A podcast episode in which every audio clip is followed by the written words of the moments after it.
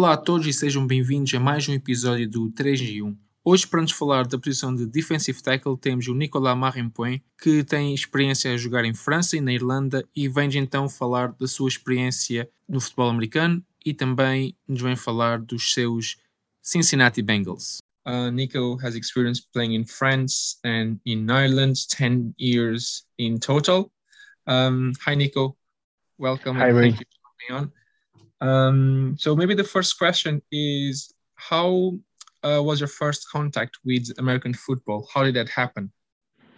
So thanks for for having me first of all. And um, I was actually I was actually in France, like like I'm a French native, so that's why that's where I was. And I was actually playing volleyball for ten years. And at some point into volleyball, and I'm from the southwest of France, so there is a lot of rugby going on, and there is a lot of uh, passion around rugby and contact sports anyway. So either way, like I went to volleyball, which is not a contact sport and not really close to rugby or American football. But at some point, like after playing 10 years in volleyball, I was actually trying to get a bit physical in the volleyball court and that's not really the place to be so i was like yeah at some point i have to to change my my focus there and i didn't want it to do like everybody else playing rugby and i had some, some interest in in american football and I actually changed city from where I was, where it's tiny village, and I went to, to kind of the big city nearby, like half an hour away. And they had an American football team, so I just went on a tryout one at the beginning of the season, and really like the spirit, the team spirit, and having like the that physicality that I was looking for. And, and then I start playing D line and O line, mainly D line and starting to play O line. And, and that was actually pretty cool because we, we that was my first season playing and we went like undefeated like 10, um, 10, 10 games and 10 wins. We didn't like we only lost in the playoff and then we actually won kind of a, a summer bowl with like three or four teams like uh, um, over two days. So that was quite a great experience. So when i moved in ireland the year after that kind of the first thing i wanted to to do was to join a team and I, after some research i found the, the west dublin rhinos in castleknock and in France, uh, if I'm not mistaken, there are at least three divisions, right? Yeah. So there are like three three divisions. Like basically, you have like an elite division D1, where it's like really the biggest teams and the bigger player are there.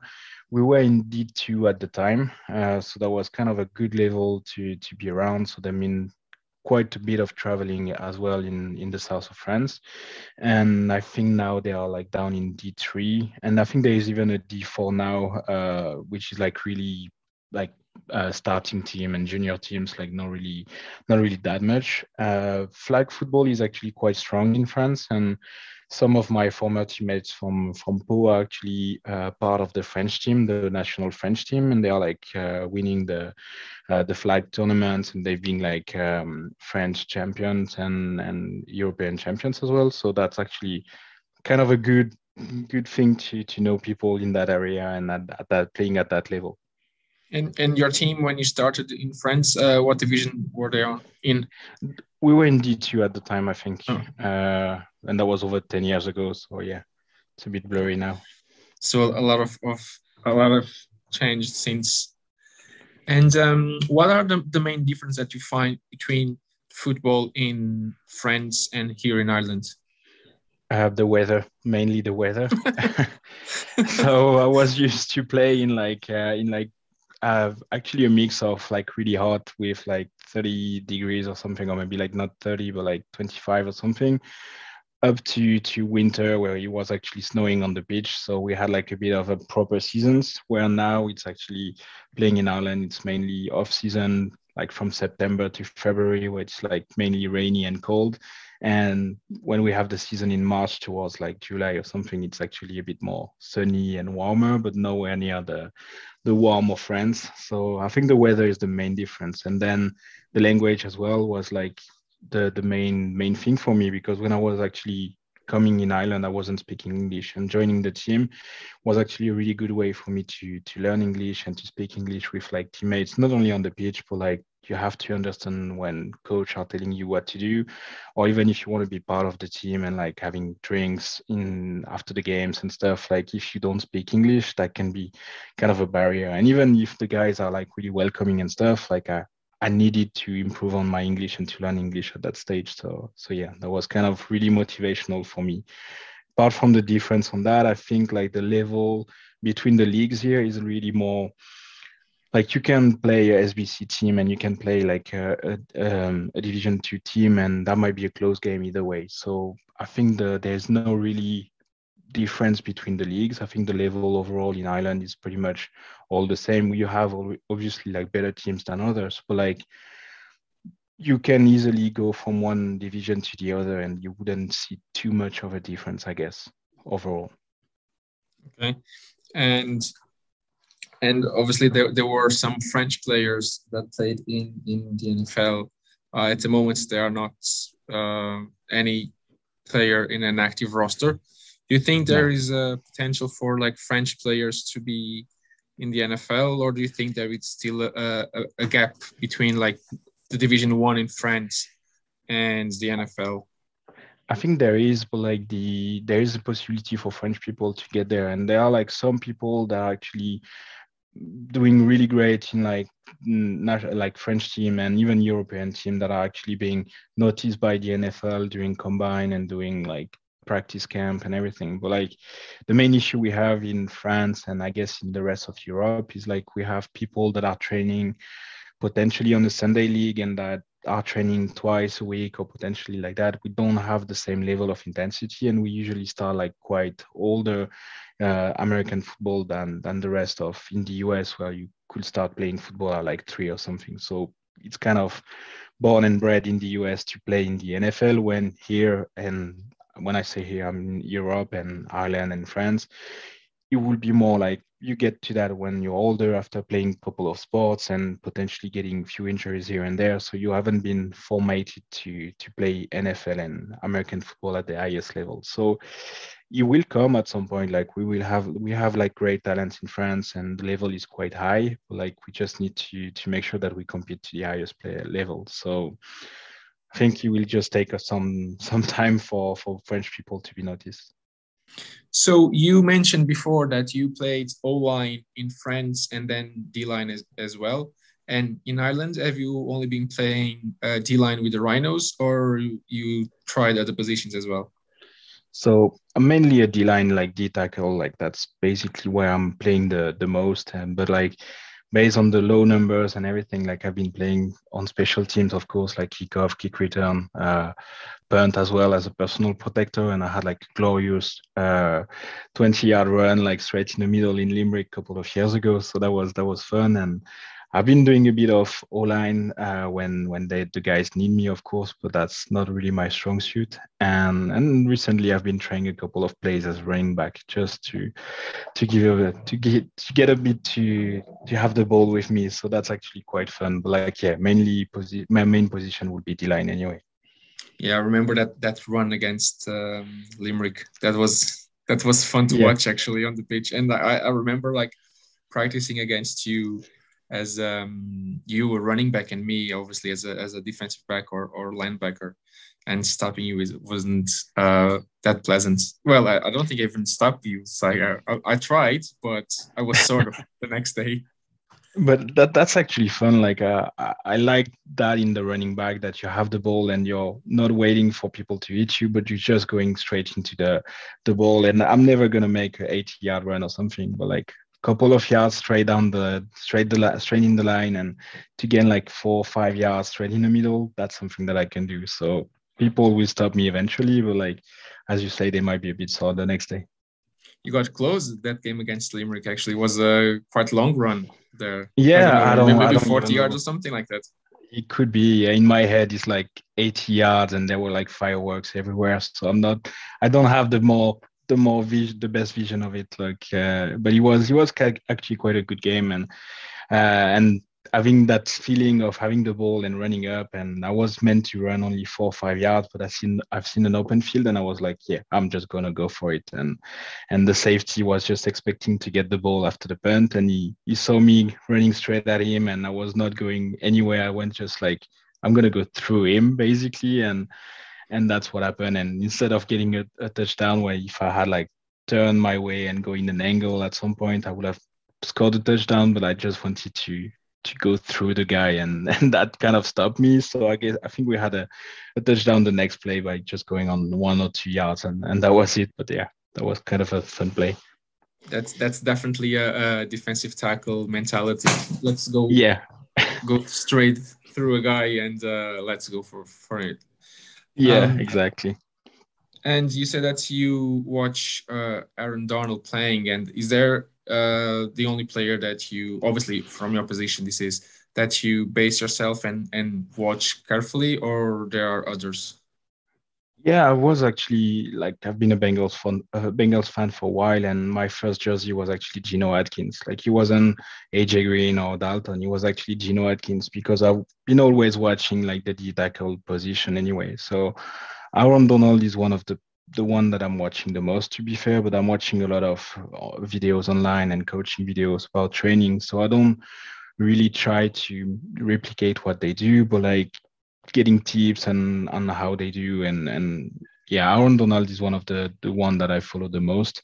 Um but yeah i'm trying to to get new techniques and new improvement like all the time to improve myself and the rest of the team as well just to i'm not a coach but like just to kind of share best practices and to have tips from other people as well to to learn and to keep improving. Like i don't think anybody is good enough to be playing in the nfl so any tips we can we can have and we can share among each, each other it's actually a best way to improve on on each other. And what is Geno Atkins actually? Because he's not obviously he's I, not a Bengal anymore. I don't even know where he's anymore like I don't even know if he's still active. Um, yeah because I remember like he was um, a Bengal forever. And uh, all of a sudden like I know I, I think he was cut actually. I, I think he was yeah. last year and uh, all of a sudden like he kind of disappear. Yeah i'm i'm actually trying to look that up and yeah i don't i don't see him anywhere and yeah maybe, maybe he retired. Yeah he could have retired because yeah. Seems like yeah there's no other teams apart from the bengals. So he might you've been playing for about 10 years as well. So i think he was just like yeah i'm done and think he reached that point where his body was too sore to to keep on moving. So yeah, like it's it's obviously you know better than than I do, but it's a very um like tough position to play because yeah, yeah. you're against like guys heavier than you most of the time yeah that's the yeah that's really demanding as a position because you you really are in the trenches and and i'm not I'm not as big as Geno Atkins or Aaron Donald, so I'm quite a small, small size guy, and and I usually have people like one or two heads bigger than me, and like good 50 kgs bigger than me as well. So it's, it's kind of a battle all day long, and and you get you have to find ways to get through. So either by going like more speed or like techniques and and all that but like strengths on strengths most of the time i'm going to lose. So i have to find different ways to go through. And and that's quite demanding on the body because you get like a lot of bruises and scratches and punches sometimes. So it's not not an easy position to play. But like if we if we missed any play like if i miss one play like they could be run in the middle and that could be really damaging for the defense. So we have to make sure that the, the gaps that we cover are really covered and that there is no nothing going through. And during the season, do you have any special preparation uh, apart from obviously training, like um, or anything like that? Yeah, I'm actually like going to the gym. Like uh, I'll try to go to the gym once or twice a week, and not to have like a six pack or whatever, but just to build strength and and cardio and everything that I can help to to go through through the physicality of the game. I usually go to to physio like every once in a while to just put everything back together. But like apart from that, that will be me watching videos on other teams or like what we do as well just to improve or or trying to find tips online to about like better techniques and better positioning, better stance to be more efficient, faster, and and and stronger in my position. Yeah, and doing the transition to to the NFL itself, um, I know like you are a Bengals fan. Um, yeah, I know there's like almost what almost three and a half, four weeks after the Super Bowl. Um, I I know it's probably a like a sore subject, but uh, how would you uh, grade the the Bengals season? It was actually it's actually not a sore subject because being a Bengals fan, you you learn to have like low expectations. So actually, it was a great season watching the Bengal play, and they were like quite amazing to be fair. Like they end up by 10, 10 wins, seven losses. So that's the best record in the franchise so far, as far as I know. And we went to the playoff. We ne- we haven't won a playoff game in 30 years. So when we got there, I was like, this is it. This is our chance to to do something. We won the first game against Las Vegas in Las Vegas. The second games against the Titans, uh, and the third games against uh, Kansas City. Uh, it was just an amazing ride. I was just actually super happy to be part of the experience and to be able to watch them. And then ending up in the Super Bowl after the after being like the worst team in the league two years ago, it was actually quite an experience. And I was to be fair, I'm not even sore about the result of the game. Like it was just amazing to watch them play and to watch them progress and to watch them work as a unit. It's quite a young unit as well, so it was quite amazing to see. And there's a lot of potential in that team uh, with Joe Burrow, Ja'Marr Chase, uh, Joe Mixon, and all of the others. Like it was actually great. And watching the Super Bowl, like I was watching it in in a pub with like some of the teammates, and one of them was a Ram fan. So we were like saying we're not gonna sit next to each other because we're gonna just end up fighting. We're gonna be friends after that, but like we're just gonna watch the game separately.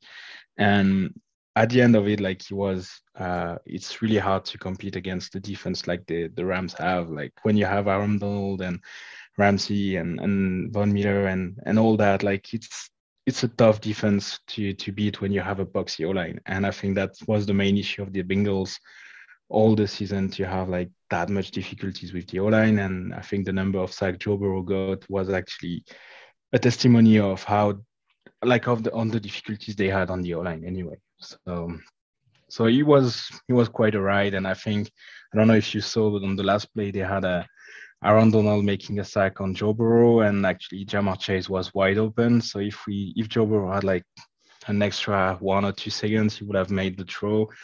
Ja'Marr Chase made the catch, and that would have been another touchdown. So it's a bit painful when you see that picture, but that that's part of the game, and and that was actually a great season. Like it was the best season I've seen on the Bengals so far. And as far as the Super Bowl goes, um, I, yeah, I watched the game, and for me, the turning point was when um, Donald pushed um, Burrow off the field, yeah. and one O line, I can't remember who came and just shoved um, Donald, and I think that triggered the guy for the rest of the, yeah. of the game. I think that like, I think that was the moment that Hugh got him like pissed, really pissed yeah. off, and, and he just and, went and blew after that for a great they, game. That's too bad because they had him in, under control so far, and he was not making any damage in the in the offense. He wasn't touching Joe Burrow, but like as you said, he kind of triggered something in him, and he was like, "Yeah, I have to, I have to kick that guy ass," and, and that's basically what happened. So, I'm playing or I'm playing the line, so I've been watching Aaron Donald for years, and it's actually just amazing how quick he is and how strong he is. So I'm not even mad. It's just like kind of watching your two role models somehow to to play each other. So it's just just a good ride. Yeah, that's that's for sure. And you're saying there that um, one of the problems all season long was the O line, and yeah. um, I checked there as well that there are some good players that were essential and fulcral for this season, like Uzomah and Jessie Bates. That they are yeah. free agents um, so obviously, apart from the O line that everybody noticed that, what are like the other main areas where you'd like to see addressed, either free agency or draft? Yeah, I think you you raised two good points with Uzomah and and Bates. Like they are gonna be free agents, but like they've been part of the ride up to the Super Bowl. So I think if you put the money aside, like and if you just ask them, like, do you want to stay with that team? I'd say they want to stay in the team. So it's up to to the Bengals, the organization, to to make them stay. So to try to free up that money and potentially look at, at backups for this those positions when when their contract is up. So I'd say you will be their strategy either to keep them, and they have been really key players all along the season, like both of them. So it will be great to keep them as a fan. I think I think they do fit well in the team. But then that will be kind of for the organization to address. I'd say apart from uh, from that, we will need cornerbacks. I think that will be kind of a needed and, and the O-line has to be the top priority for the draft anyway. So they have to make sure that either they they go on free agents, on free free linemen, free agent linemen like across the league to to recruit them and to build that protection pocket around Joe Burrow. Um, and then that will be a great start because we have players that like we have key players that can actually make plays on tough situation and you've seen that on the super bowl on the first play after the half they went and scored 70 yard touchdown. So that's actually that was actually unbelievable and they wanted to make a strong statement. But like in order to do that you need to have to give joe burrow like three four seconds of protection so he can actually make a proper throw on, on the proper guy. So so yeah. Yeah, the, the, secondary, like apart from Jessie Bates, the Trey Flowers is also a free agent. Yeah, um, Eli Apple will be a free agent, um, and Hargreaves that he he didn't suit up for the um, for the Super Bowl, but he cost still like 15 yards when yeah, he was I know. what jumping all over the place after the after the pick. Yeah, so he was free agents yeah, and and they are not that as, as important as as Jessie Bates in terms of key players. So they might be like some of them might be let go just to free up some cap and to either get like free agent or to get like new rookies and and I'm guessing like we are pretty much covered in terms of offense apart from the O line, but like if we get some secondaries and and defensive back and and cornerbacks, then we should have a really strong unit. And the defense of the Bengals have been have been great all season. Like they have been stopping every every team that would have say like, yeah, we're gonna march on you, we're gonna put 50 points on you. They haven't let that happen. Like the on the last three games of the playoff, there have been like a pick from from the defense at key moments in the plays, making turnovers and giving wind, like giving an opportunity to get close enough for Evan McPherson to make a, a kick and and win, win, I think three or four of the games. Yeah, and the good news is that um, the Bengals are loaded with uh, cap space. Exactly. So I think something like 55 million, if I'm not mistaken, for for this yeah. season. I think that's something like that. So we have room to play and we are not like tied up with like a tight budget. So we have room to make improvement and and the guys in the Bengals they they look hungry. They've been into the Super Bowl and maybe that was too soon for them to win it, but like they had a taste of it and I've, I'm sure they want to be back and they want to win the first their first Super Bowl. Yeah, and the AFC it's like it's loaded with good teams and good quarterbacks. Like, it is but like Joe Burrow is one of them. That's for sure. Yeah, Joe Burrow is one of them. But like to be fair, I was expecting more for the Ravens and for the the Steelers. To be fair, and they haven't shown that much during the season. Like I might get some Ravens and then Steelers fan angry saying that, but like the best team was the Bengals, and that was they like I think they put over 47 points to the Ravens. Like I couldn't imagine that a couple of years ago when you say like Ravens Bengals you wouldn't assume the, the Ravens to lose that much. And like the um, the AFC North, where obviously the, the the Bengals are in, it's there for to be taken because um, it's um, the Steelers. We don't know what they will do or how they will be coming next year because they don't have their quarterback. Yeah. The Ravens, um, Lamar Jackson, like his contract uh, negotiation is up, kind yeah, of uh, yeah. up in the air and Baker Mayfield, well, that's Baker Mayfield, so leave him aside. He, yeah, Baker Mayfield can be really good, but he can be really not good. So it's there's a I think there's a lot of opportunity to win the AFC North again, and if we win that, we've been like they've been like I say we, but like I haven't had much part of it, but like they have a good part to to play, and they've been proving that they can actually make it in the playoff and up to the Super Bowl. So they they really had an underdog uh, position this year, but this next year, like a lot of teams going to be watching the Bengals more closely and be more careful when when going into Cincinnati or when they're going to come in their pitch. Yeah, and um, I, I don't ta- I don't want to take anything away from Joe Burrow and what he did, but like watching some of the games, especially in the playoffs, and after he said in the press conference that, oh, I know that Ja'Marr Chase is somewhere down there the field, so I just throw the ball and he picks the ball. He takes the ball. Yeah. It kind of is, seems to me that it's a bit like that. Like he doesn't have much time, obviously, because the O line is really, really bad. So he knows the routes that Ja'Marr Chase is running, and he just throws and Ja'Marr. Yeah. Best of luck. Catch it. it.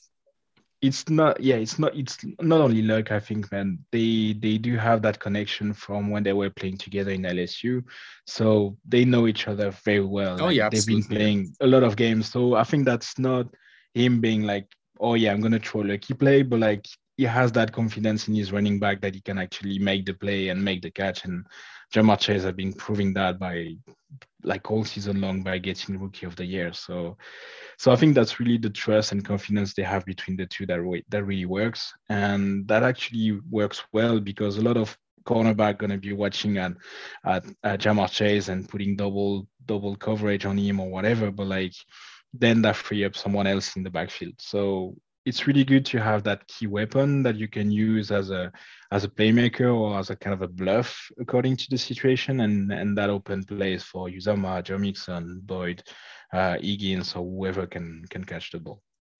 Yeah, that, that's that's a good point. Like uh, the Bengals are loaded with other guys like Boyd, yeah. Egan, and even Joe Mixon coming from the backfield yeah. to catch a few passes or just running the ball like he's or even throwing them as we've seen in the Super Bowl. Yeah, true. That's true. That's true. But I think like other teams watch that game, so they probably will be aware of that player now. Yeah. Oh yeah, yeah. They will be careful. But that was actually a great play to to throw in the Super Bowl. Like it's the time to to go big balls energy and to try something new and and that worked. And and to be to be fair with Joe Mixon, he had more touchdowns scored on in the air than than the the the, the actually proper uh, Bengals quarterback. So so that's actually kind of a statement here. that's true, and the Bengals obviously like as, you're talking like the O line is the big issue. Uh, the defensive tackles other than Reader, I think the other options, the other players are like free agents as well. So there's something that they also have to address. But um, as far as the, the team goes, like the good perspectives for, for next year, um, yeah, I'm assuming that's that's that's confident. That's uh, after not, after so many years being bad and like collecting high picks and good players like Ja'Marr yeah. Chase, Joe Burrow, obviously.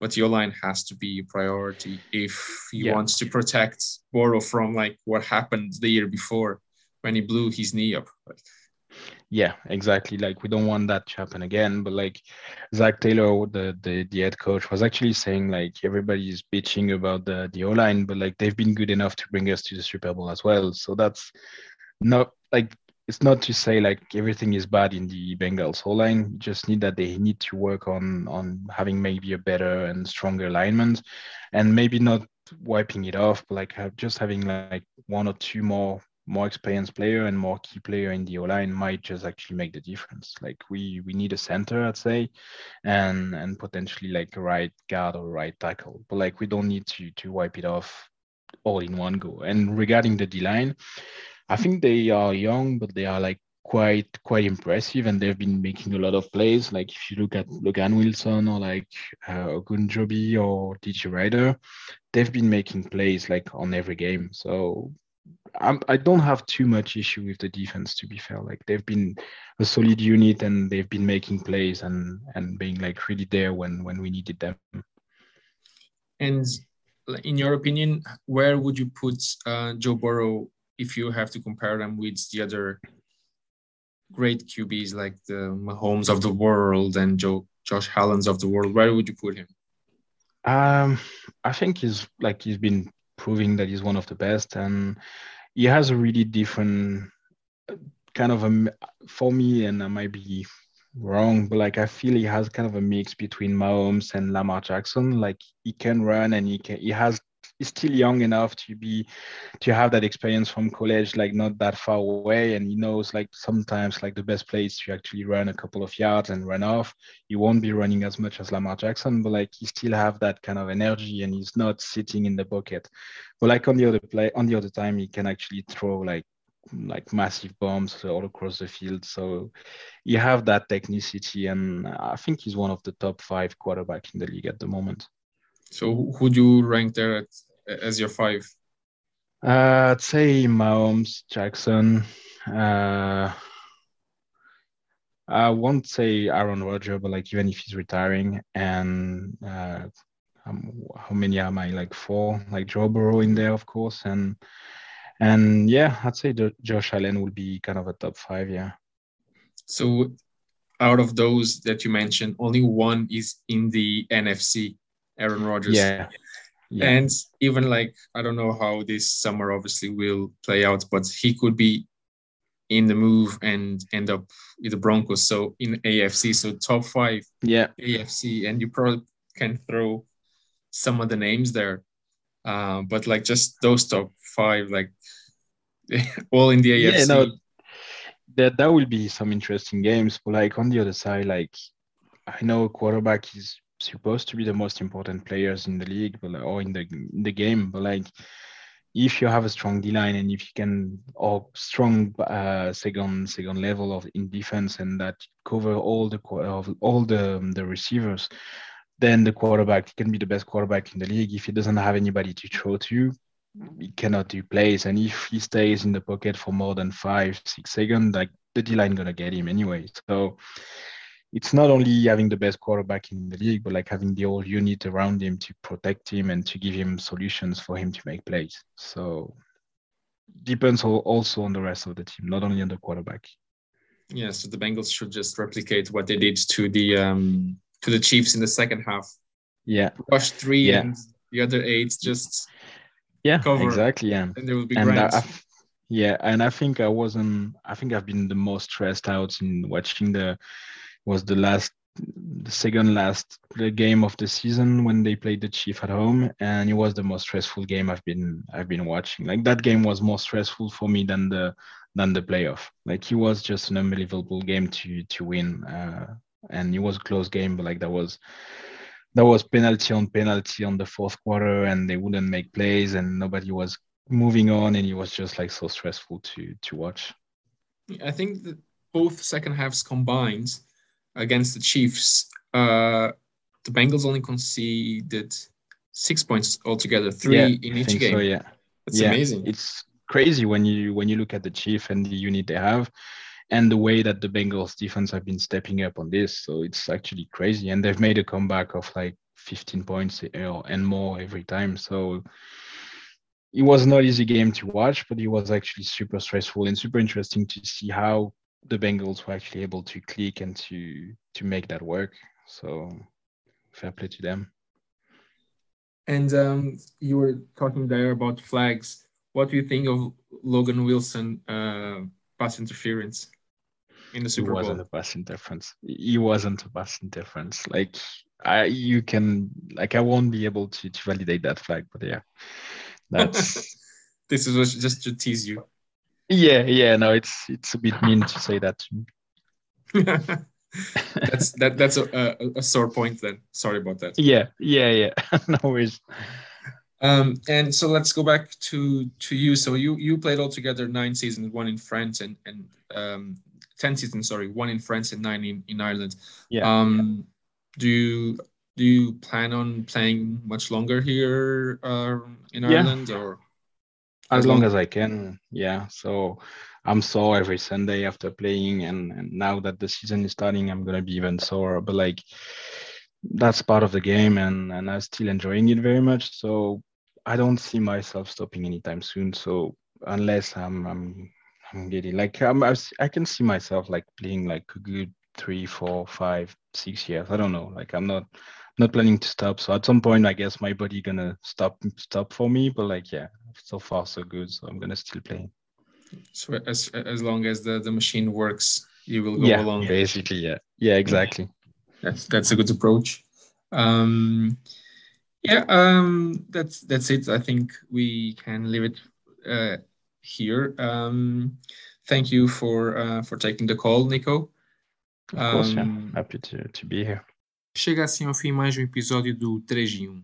A música de introdução foi composta pelo Robin Garran, a música final pelo Vasco Franco e o grafismo esse ficou a cargo do Diogo Martins. Para a semana teremos um novo convidado. Até lá, tenham todos uma boa semana.